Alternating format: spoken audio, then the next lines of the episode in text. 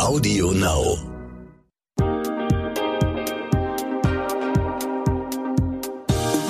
Hi und herzlich willkommen zu dieser Folge What the Finance. Mein Name ist Anissa Brinkhoff und ich bin Host dieses Podcasts. In dieses Format darf ich ja zum einen die tollsten Frauen aus der Finanz- und Investmentbranche einladen, aber ich spreche auch immer mal wieder mit Frauen, die, wie wir alle, sich selbst in alle Finanz-, Altersvorsorge und Investmentthemen einarbeiten mussten. Frauen, die in ähnlichen Situationen wie wir stecken und die vor genau den gleichen Problemen und Fragen stehen. Ich nenne diese Gespräche Wie machst du das eigentlich? Interviews und hoffe, dass ihr genauso viel Inspiration daraus zieht wie ich. Heute darf ich Ann-Kathrin Schmitz befragen. Die meisten von euch kennen sie bestimmt über ihren Social Media Alias Himbeersahnetorte oder Babygut Business. Ann-Kathrin Schmitz ist erfolgreiche Unternehmerin, Managerin, Influencerin, Speakerin und auch selbst Podcasterin. Ich habe gefühlt 100.000 Fragen an dich und freue mich sehr, dass du meine Gästin bist. Herzlich willkommen in meinem Podcast, Anni. Hallo Anissa, vielen Dank für die Einladung. Ich habe dich gerade schon vorgestellt und du machst ja gefühlt so viele Sachen beruflich gleichzeitig. Erklär uns doch mal, womit verdienst du dein Geld? Ja, ähm, in Vorbereitung auf diesen Podcast, äh, in dem ich deine Fragen durchgegangen bin, dachte ich selber nochmal, hm, eigentlich müsste ich das nochmal niederschreiben. Und jetzt hast du aber in deiner Vorstellung schon zwei Sachen genannt, die ich vergessen habe in meiner eigenen Auflistung. Ähm, ich, ganz ehrlich, ich tue immer das, was gerade nötig ist. So beantworte ich die Frage gerne. Und alles, was ich so mache, halte ich für eine logische Konsequenz aus den Dingen, die, ähm, die, die mir in meinem Karriereweg so begegnen. Und ich nehme einfach grundsätzlich gerne viele verschiedene Herausforderungen an. Und ähm, hauptsächlich, aber um die Frage mal konkret zu beantworten, äh, mein Geld verdiene ich mit, mit Management und Vermarktung von Influencern auf der einen Seite und durch ähm, ja, das Bereitstellen von edukativen Formaten auf der anderen Seite. Das ist dann der Podcast, ähm, das ist aber auch der Instagram-Account Baby Gut Business, auf dem wir ganz viel machen und versuchen, unser äh, generiertes Wissen ähm, weiterzugeben. Ja, das habe ich versucht in den letzten Jahren auch zu monetarisieren, äh, was mittlerweile ganz gut klappt. Dann sag doch mal, wofür gibst du dein Geld aus beruflich? Also du hast ja schon so ein bisschen gerade angerissen, dass du nicht mehr nur alleine bist, sondern auch eigentlich ein Unternehmen schon gegründet hast und Arbeitsplätze geschaffen hast. Ja, zwei Unternehmen, um genau zu sein. Und ähm, klar fließt äh, da super viel äh, mittlerweile in die Struktur beider Unternehmen. Ich muss aber auch sagen, dass ich zum Beispiel auf der äh, Baby Business Seite fast alles, was über diverse Einnahmequellen reinkommt, ob das jetzt der Podcast ist, eine Beratung etc., reinvestiere in dieses Projekt. Ob das jetzt die Produktion von einer Laptop-Taschenkollektion ist oder war oder in den Aufbau von einem Team. Ja, und da bin ich ziemlich, also ich, da kann ich ziemlich gut Cherry-Picking betreiben, denn ja, wenn ich so eine Anzeige geschaltet habe, wollten tatsächlich immer sehr, sehr viele Leute mit mir arbeiten und habe ähm, versucht, für jede Position wirklich die, die und den allerbesten, die allerbeste zu finden. Und da fließt natürlich fast 80 Prozent zurück, sage ich mal. Das halte ich für wichtig am Anfang. Also Baby Gut Business an sich als Marke gibt es noch nicht so lange und ähm, ja, das werden wahrscheinlich viele Unternehmer und Unternehmerinnen da draußen kennen. Am Anfang ist es immer klüger, sich selbst wenig Geld auszuzahlen und in seine eigene Marke zu investieren und das versuche ich eben auch. Äh, habe aber auch zuletzt ähm, bin aus meiner Studentenwohnung ausgezogen mit 30 dann auch mal. äh, war vorher viel in Hamburg und unterwegs. Das hat sich einfach nicht gelohnt und habe jetzt auch tatsächlich mal in eine große Wohnung investiert, in der ich, in, ja, muss ich sagen, in der ich mich sehr, sehr wohl fühle. Und sonst natürlich in meine private Altersvorsorge. Ich bin selbstständig seit Tag eins. Ich habe nie in die Rentenkasse eingezahlt. Ich muss mich damit auseinandersetzen. Und ab und zu kaufe ich mir aber auch mal ein Designerteil um mich selber bei, um mich, um meine eigene Motivation hochzuhalten. Man soll ja nicht nur ähm, investieren, sondern man muss sich zwischendurch auch selbst belohnen.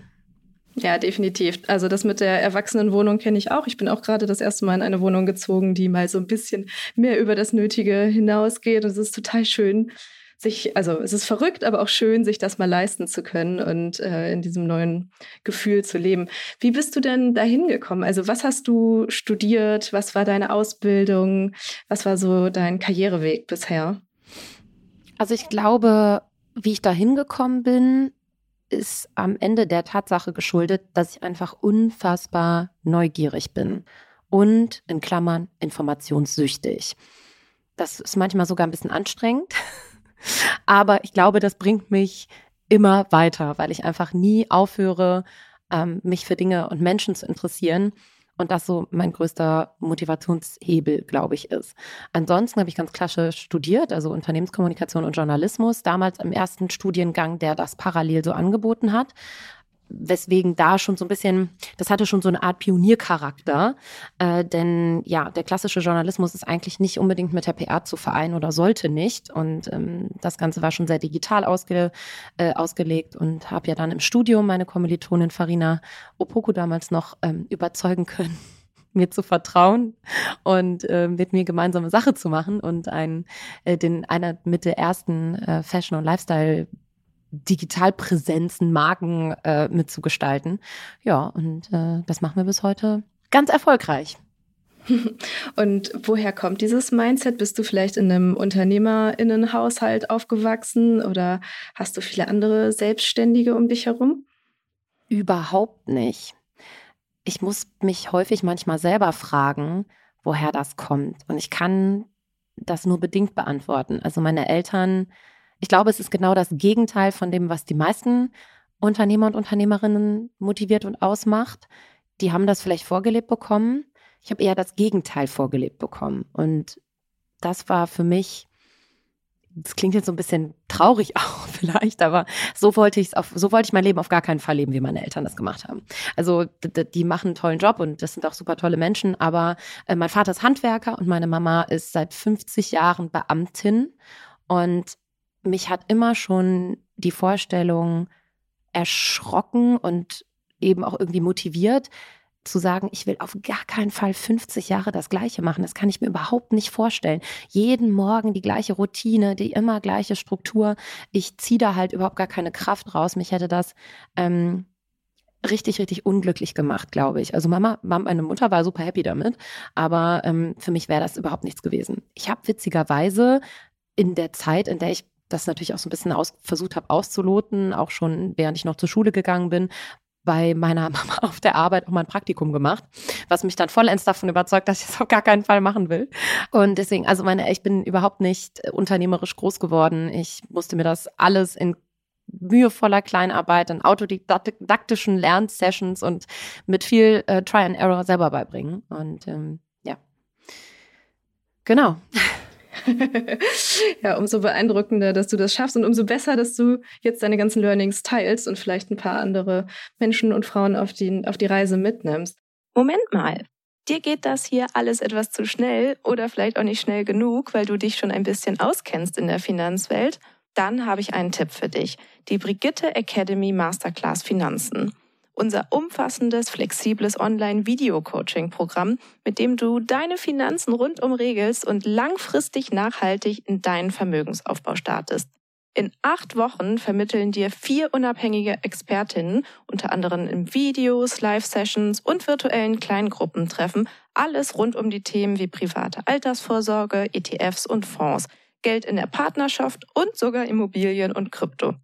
Mit der Brigitte Academy Masterclass Finanzen entwickelst du deine ganz persönliche Vermögensstrategie und setzt sie um. Denn wir von der Brigitte Academy finden, finanzielle Unabhängigkeit verändert dein Leben. Du willst wissen, wie genau? Auf brigitte.de slash masterclass minus Rabatt 100 und die 100 als Ziffer ausgeschrieben, findest du alle wichtigen Informationen zur Masterclass, Timings und Tickets. Übrigens, die ersten 50 Teilnehmerinnen erhalten einen Rabatt von 100 Euro. Und jetzt weiter mit dem Gespräch. Ähm, wenn wir jetzt mal so Richtung Finanzen gehen inhaltlich, ähm, hast du dich mal mit dem Thema Money Mindset oder Glaubens, also Geldglaubenssätzen beschäftigt und hast du da irgendwas über dich herausgefunden? War das spannend für dich? Mm, da ich nicht unbedingt mit dem goldenen Löffel im Mund groß geworden bin, musste ich schon mit 14 anfangen zu arbeiten. Und ich glaube, da habe ich schon von Anfang an gelernt, gut mit Geld umzugehen. Ähm, das war schon immer so.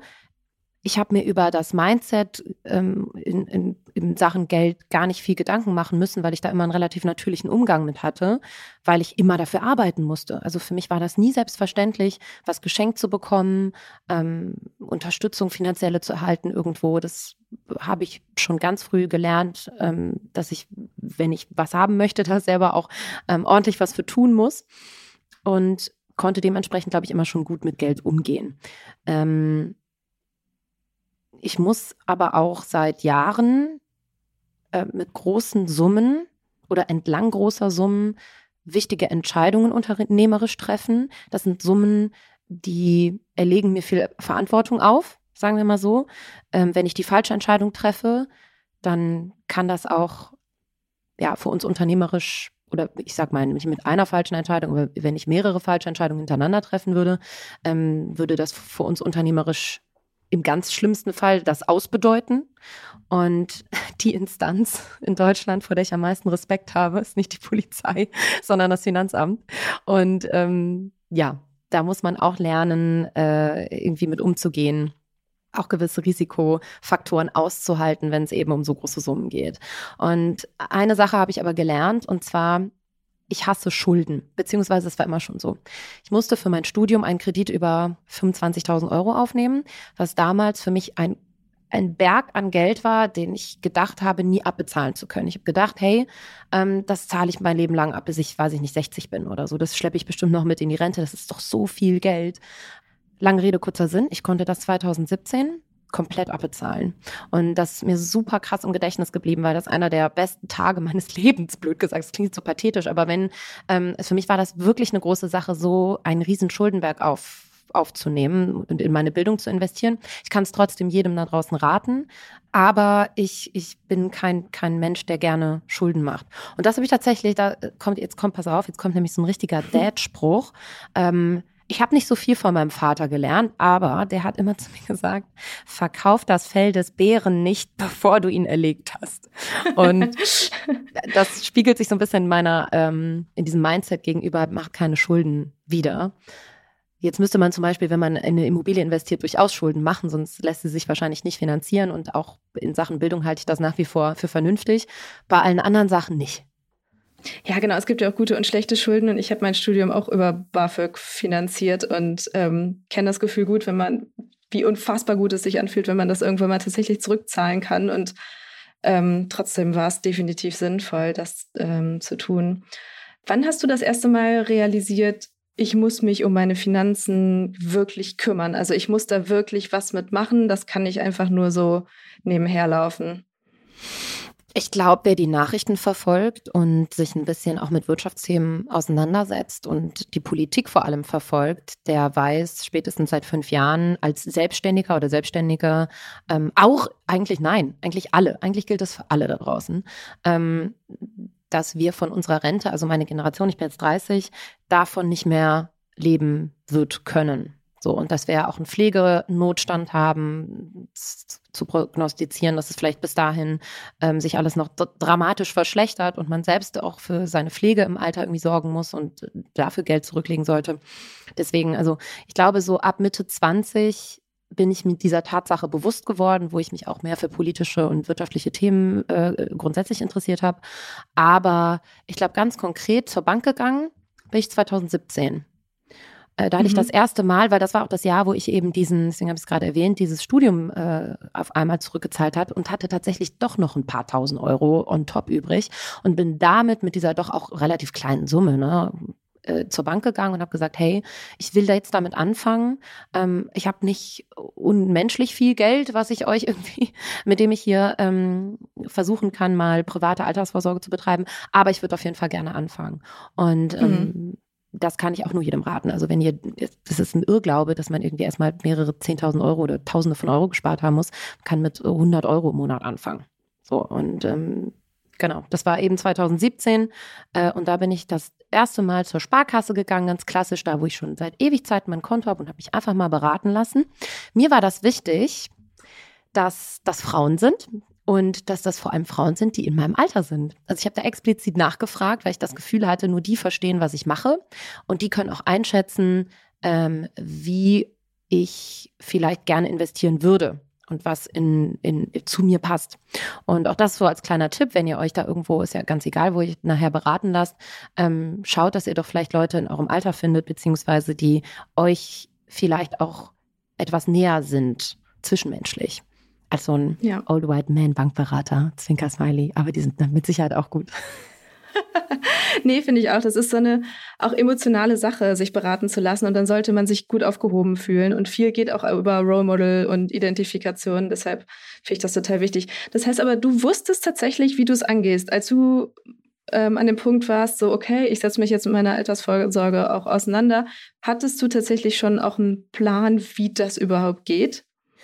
Ähm, Grundsätzlich muss man natürlich ein bisschen ambitioniert sein und sich einmal mit dem Thema auseinandersetzen. Ne? Das kann man ja zum Beispiel super über deinen Podcast machen, sage ich mal. Da kann man ja ganz viel Inspiration sich holen.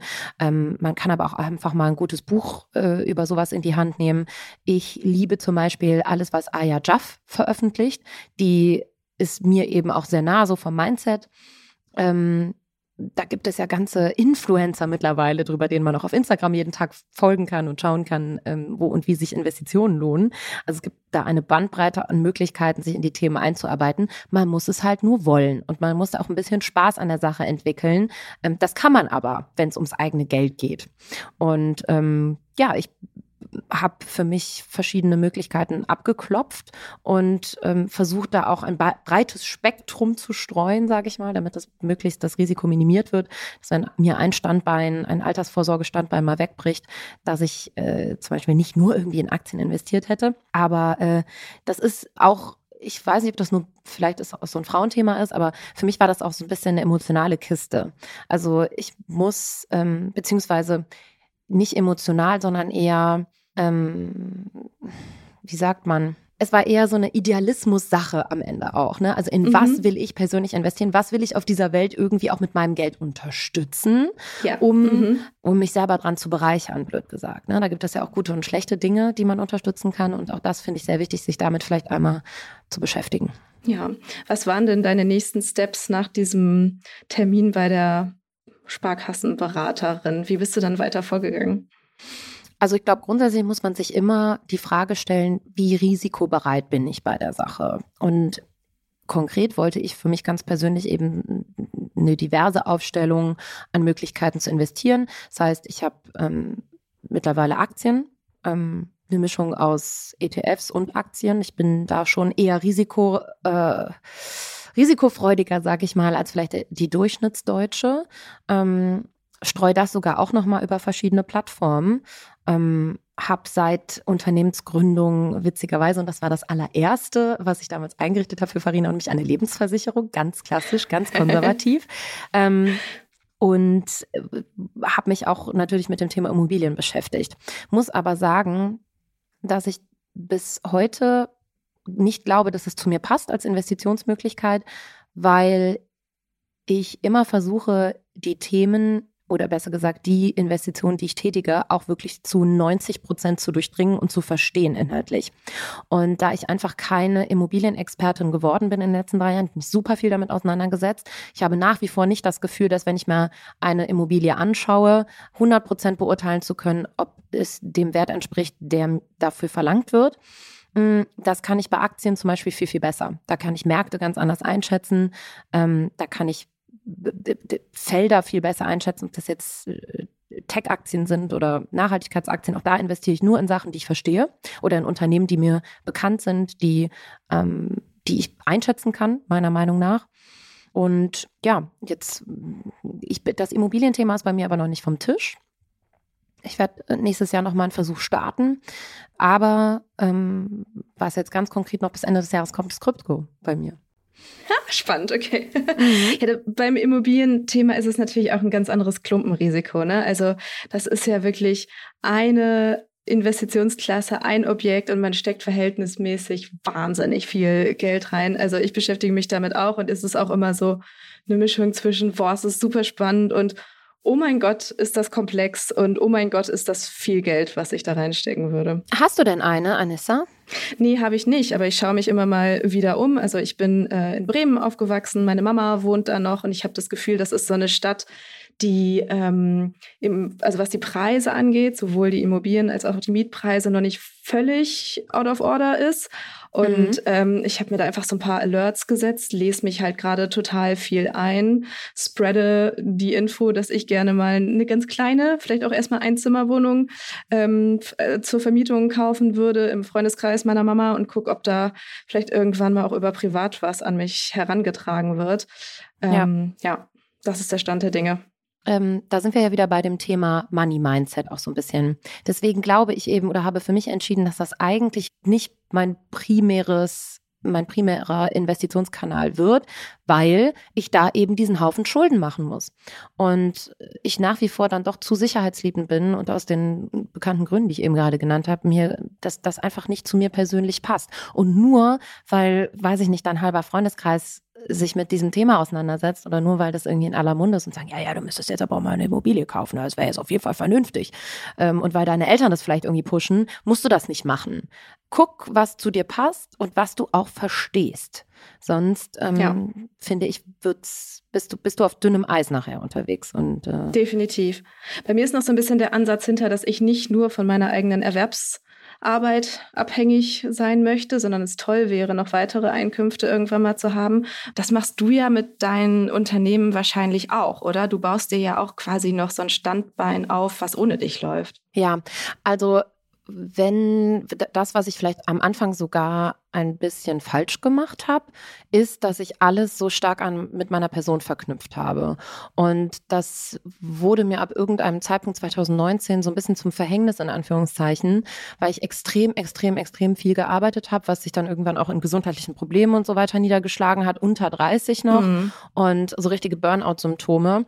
Und ich wusste aber auch nicht so richtig, wie ich da rauskomme aus dieser Spirale, weil die Kunden, die zu mhm. mir kommen und was über Social Media Marketing wissen wollen, die kommen zu Baby Gut Business, weil die das von mir hören wollen. Und deswegen ja. muss jetzt in den nächsten Jahren, muss ich wieder weg von der Personenmarke so ein bisschen hin zu einer ja, etwas offeneren Form von Netzwerk, in dem sozusagen jeder genauso viel weiß wie ich. Und das muss eben auch nach außen mhm. transportiert werden weil Menschen sind nun mal nicht skalierbar und man muss immer irgendwie Möglichkeiten finden, ähm, wie man ja auch passives Einkommen generieren kann, was mal funktioniert. Mhm. Zum Beispiel, wenn man mal krank ist als Selbstständige oder Unternehmerin. Das kommt ja auch mal vor, ähm, dass das eben dann so ein bisschen ausgeglichen wird. Aber das ist äh, vielleicht so mit die größte Herausforderung im, in, in diesem unternehmerischen Dasein, wenn man, wenn man auch so als Gesicht seiner eigenen Marke ja. auftritt. Ja, wie gehst du denn konkret an deine Altersvorsorge ran? Hast du wirklich so eine Summe dir ausgerechnet und irgendwie rausgefunden, das Geld, die Summe brauche ich ähm, ab dem Punkt, wo ich in Rente gehen will, plus mit, was, heißt, was weiß ich, noch zehn Prozent drauf, falls wir alle uralt werden?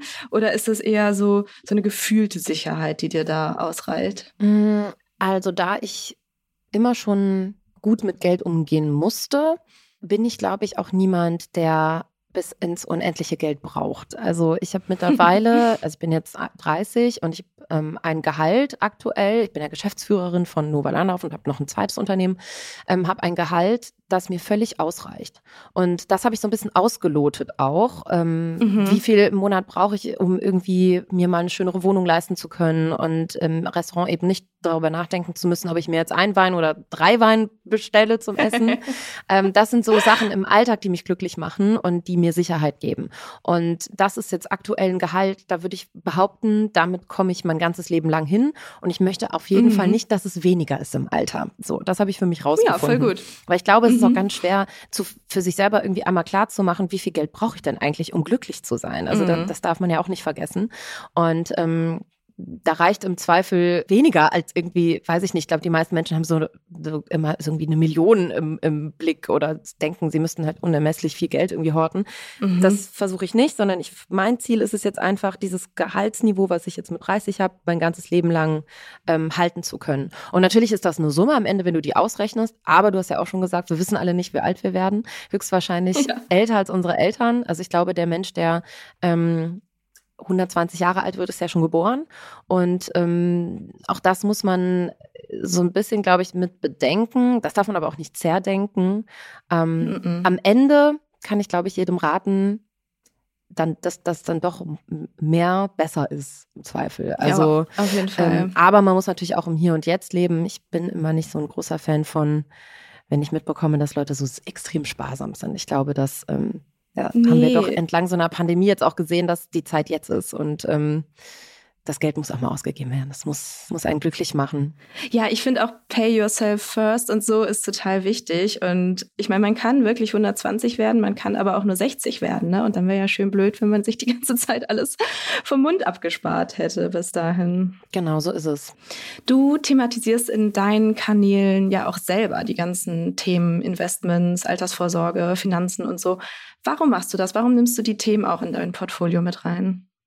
Also ich weiß ja, dass mir auf meinen Kanälen überwiegend auch Frauen folgen. Und mhm. ähm, gerade durch ja, Gespräche im Freundeskreis, im Bekanntenkreis, in der Familie sogar, habe ich relativ schnell gemerkt, ich bin da auch so ein bisschen der Außenseiter, der sich mit solchen Themen irgendwie intensiver beschäftigt. Und das hat mich sehr verwundert, weil ich mhm. gedacht habe, dass gerade für Frauen, die ja immer noch in vielen Dingen benachteiligt sind und vergessen werden häufig, ähm, so ein finanzielles Polster oder eine eigene finanzielle Sicherheit so viel Stabilität im Leben gibt und so viel Unabhängigkeit und Selbstbestimmtheit, ähm, ja, dass es für mich eher absurd war, dass sich damit nicht mehr Frauen insbesondere beschäftigen.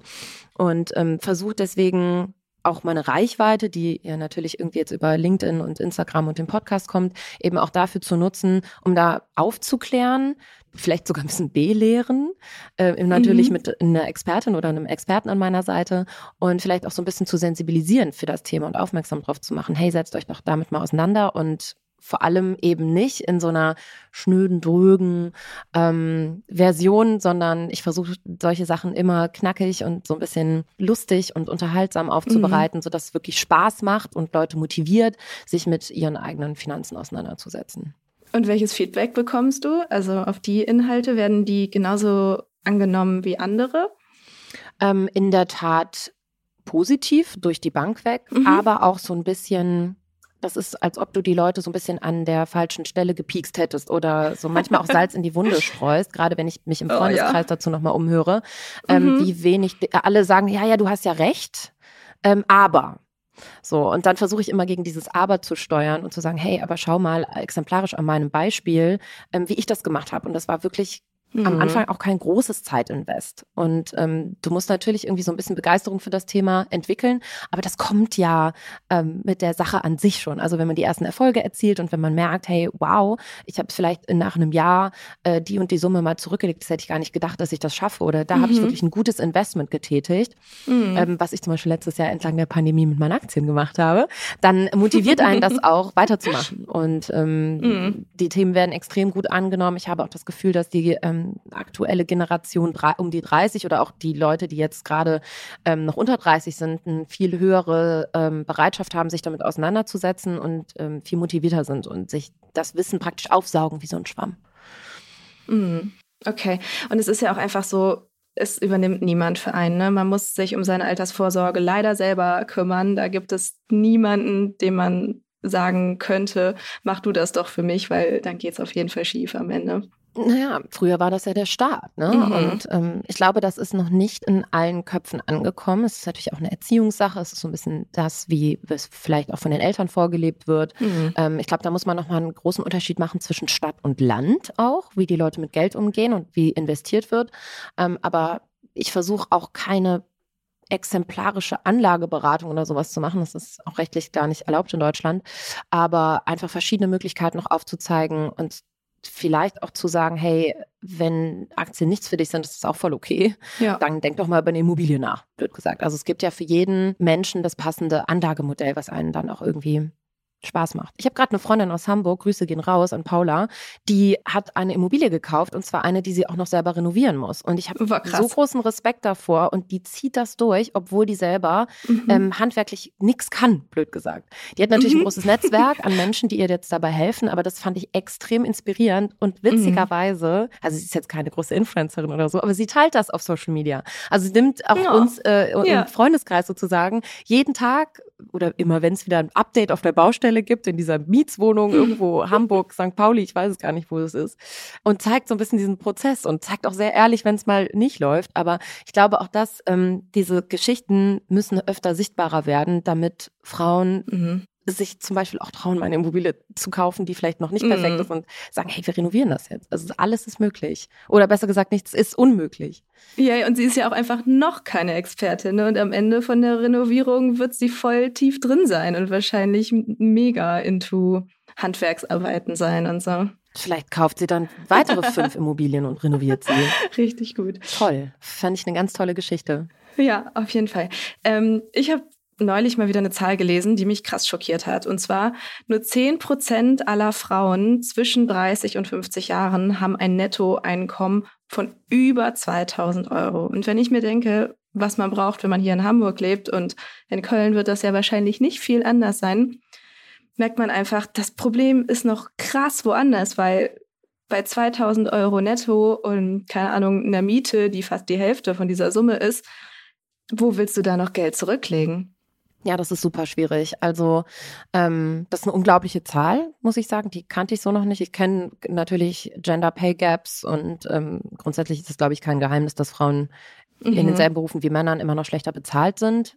Kriege ich tatsächlich auch in Medienberufen häufig mit, wo ich es gar nicht mehr verstehe. Also mhm. bei körperlichen Berufen sehe ich immerhin noch irgendwie einen Sinn und Zweck, warum in den Berufen mehr Männer arbeiten als Frauen. Ne? Mhm. Aber das ist, ja, da, da kriege ich auch ein bisschen Puls. Mit Recht. Ähm, aber du selber handelst ja auch irgendwie Kooperationen und Verträge aus. Ähm, du schließt Deals ab und ähm, unser Gehalt ist ja nun mal unser wichtigstes Vehikel, um unsere finanzielle Situation verändern zu können. Welche Tipps hast du denn für uns, wenn wir mal wieder in so einer Vertragsdiskussion oder in einem Gehaltsgespräch stecken? Also ich glaube, ganz wichtig ist, ähm, also ich erkläre das immer gerne an so einem Spruch. Mhm. Das ist natürlich so ein bisschen, also so ein Instagram abgedroschener Spruch, aber ich finde den extrem wertvoll und den sollte man sich richtig verinnerlichen. Know your worth, then add taxes. Mhm. Also man muss erstmal selber wissen, was man wert ist und was man kann. Und das mhm. hat bei Frau, insbesondere glaube ich bei Frauen, ganz viel mit Selbstwahrnehmung zu tun und mit Selbstbewusstsein.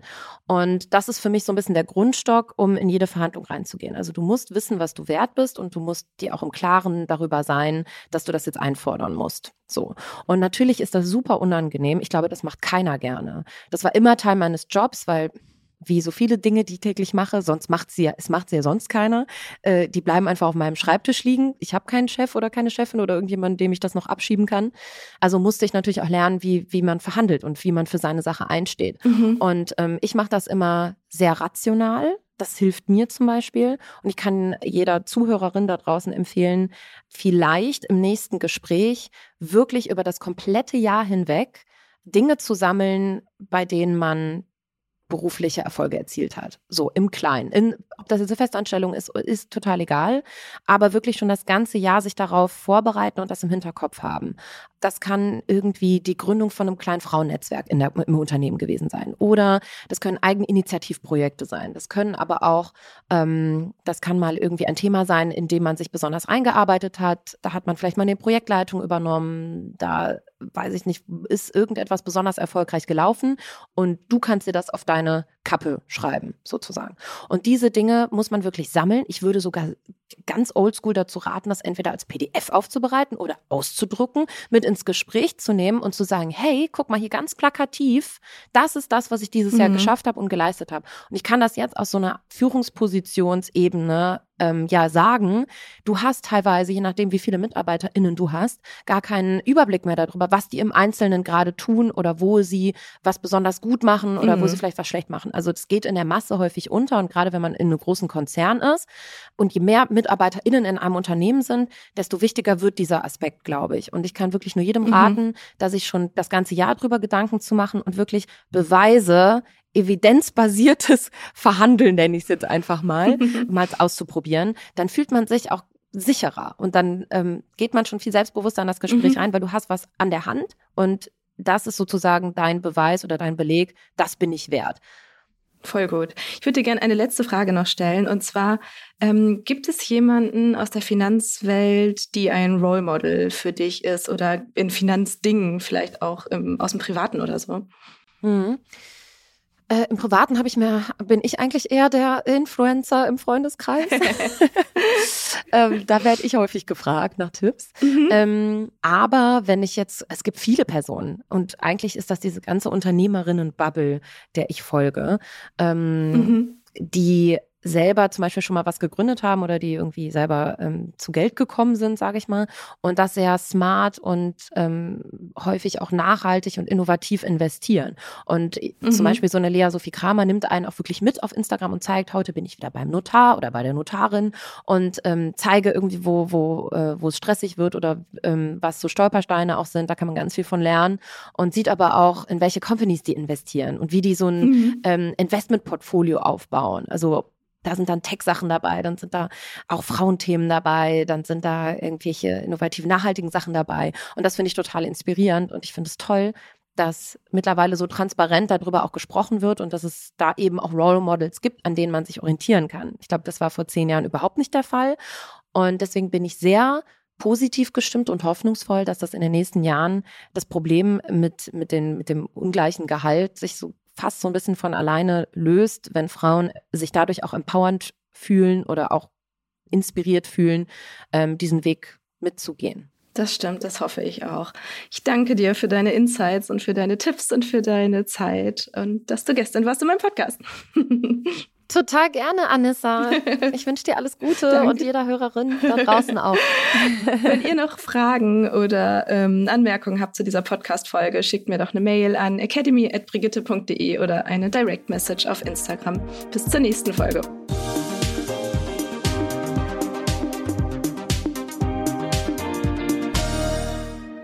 Zum Schluss möchten wir euch noch einen Podcast empfehlen und dafür lasse ich einfach die Host selbst zu Wort kommen. Hallo, wir sind Günther und Carla. In unserem Podcast Long Story Short stellen wir in jeder Folge vier Bücher vor, die uns so richtig begeistert haben und von denen wir euch überzeugen wollen. Dafür haben wir allerdings nur jeweils 60 Sekunden Zeit. Und danach wird natürlich drüber diskutiert. Wir freuen uns, wenn ihr mal reinhört. Long Story Short gibt's auf Audio Now und überall, wo es Podcasts gibt. Audio Now.